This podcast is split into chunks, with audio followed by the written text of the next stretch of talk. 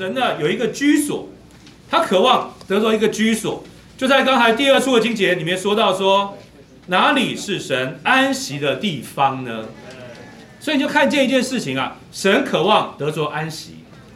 好，就好像你看刚才弟兄举的例子，我们出国，即使住的饭店再好，但是呢，你总觉得好像没有休息够。你总要回到家里，哎呀，睡到这个床上，你熟悉的床里面，你才得着安息。所以神呢里面他有一个这样的渴望，他渴望得着安息。好，在这边就看见在旧约里面的圣经呢，有两个地方，有两个事例来预表。第一个就是所谓的帐幕，第二个就是所谓的圣殿。哦，那个帐幕呢，其实出现的很早。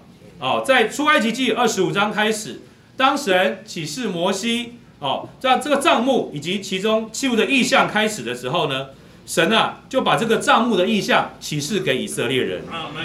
那直到以色列人同心合意来建造这个帐幕，当这帐幕啊建造完成的时候呢，那个时候圣经的记载怎么说呢？耶和华的荣光就充满了帐幕，就让神得着荣耀。接着呢，到了民数记，在民数记的记载里面呢，在以色列人在旷野的行程里面，他们的行程啊，都是以帐幕为中心。在这个帐幕，当他安营的时候呢，这十二个支派啊，就安营在帐幕的四边，每一边有三个支派。你看，你看，你读到这边有没有一个图画出来？就跟这个到最后面新耶路撒冷的构造是一样的。好，在在这边它就是一个预表，就说到说正是新耶路撒冷的小影。那这个时候呢，你读到民数记的时候，你就看见了，在民数记的记载里面，好像以色列人啊，好像没有做什么事情，他们就是帐幕搭起来，然后呢，哦，在那边过生活。一段时间呢，云柱或火柱啊，又要在上升的时候呢，他们要又把帐幕拔营起行，到下一个点去。好，就在这个民宿记里面，就不断的记载，好像就是立帐幕，然后呢拆帐幕，然后又往前行走，然后再立帐幕，然后再拆帐拆帐幕，再往前行走，一步一步的行走。那借着这样的行走啊，行走多久呢？行走将近四十年呢。所以你会发觉，哎，这圣经为什么这样记载？很特别，它的记载是什么呢？好像整天以色列人好像只做一件事情，就是拆帐幕，然后呢，然后跟着行走，然后再搭帐幕。好，在这个过程里面就发觉这件事情。那这件事情告诉我们什么呢？就告诉我们一件事情啊，其实，在那个时代，以色列人他们的生活、他们的行动、他们的侍奉，都以账目为中心。所以在圣经中只记载这一件事情。所以，亲爱的弟兄姊妹，你要看见啊，我们的圣经啊，不会不会写一大堆无聊的事，不，它记载每一件事，它都有它的意义。那在那段时间里面，为什么他只记载这件事情，就表示这件事情在神来看是最重要的事。在那个时候呢，以色列的光景好的时候呢，神的荣耀就充满了帐幕。哦，所以他们的生活中心都是跟着这个帐幕来行走。好，但是呢，到了这个过了。过了这个约旦河之后呢，进了迦南，哦，那在以色列人呢就做了一件恶事，就离弃神这活水的泉源，而且呢为自己凿出破裂不能存水的池子，哦，在那个时候以色列的光景就不正常了。当一不正常之后呢，这个帐幕的光景也就不正常，因为你想想看啊，这个居所啊最主要是要来彰显神，神要住在其中，但是呢。什么时候当神不住在其中的时候呢？这个以色列的光景就没有办法正常。所以就看见一件事情啊，在这个帐幕里面，不光是神的居所，而且是跟随着以色列人的命运。对所以，亲爱的弟兄姊妹，你有没有看见一件事情？我们今天得救，我们过教会生活之后，神有一个渴望，渴望要住在我们的里面。但是呢，我们有没有看见一件事情？我们也需要有一个乐意，让神更多的住到我们的里面，因为这跟我们的命运太有关系了。亲爱的弟兄姊妹，你很多时候啊，你可能会期望啊，你可能期望说，哎呀，我信主之后啊，要凡事顺利。其实你要看见，当你读到这两篇的信息之后，你就会发觉啊，其实神没有祝福我们凡事顺利哦，但是神有一个渴望，神要把他自己更多的分赐到我们的里面，神也要住到我们的里面。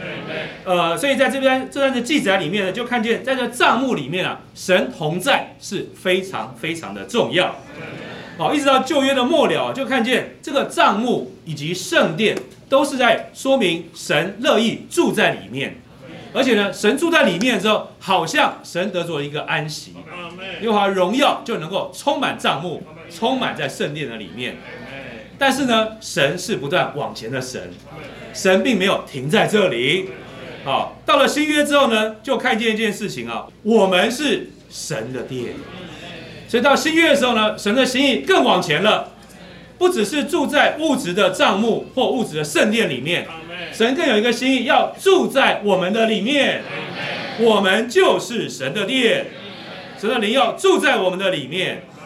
所以在这边，今天我们所列出来这六处的圣经里面啊，几乎有一个字常常的出现，就是“住”。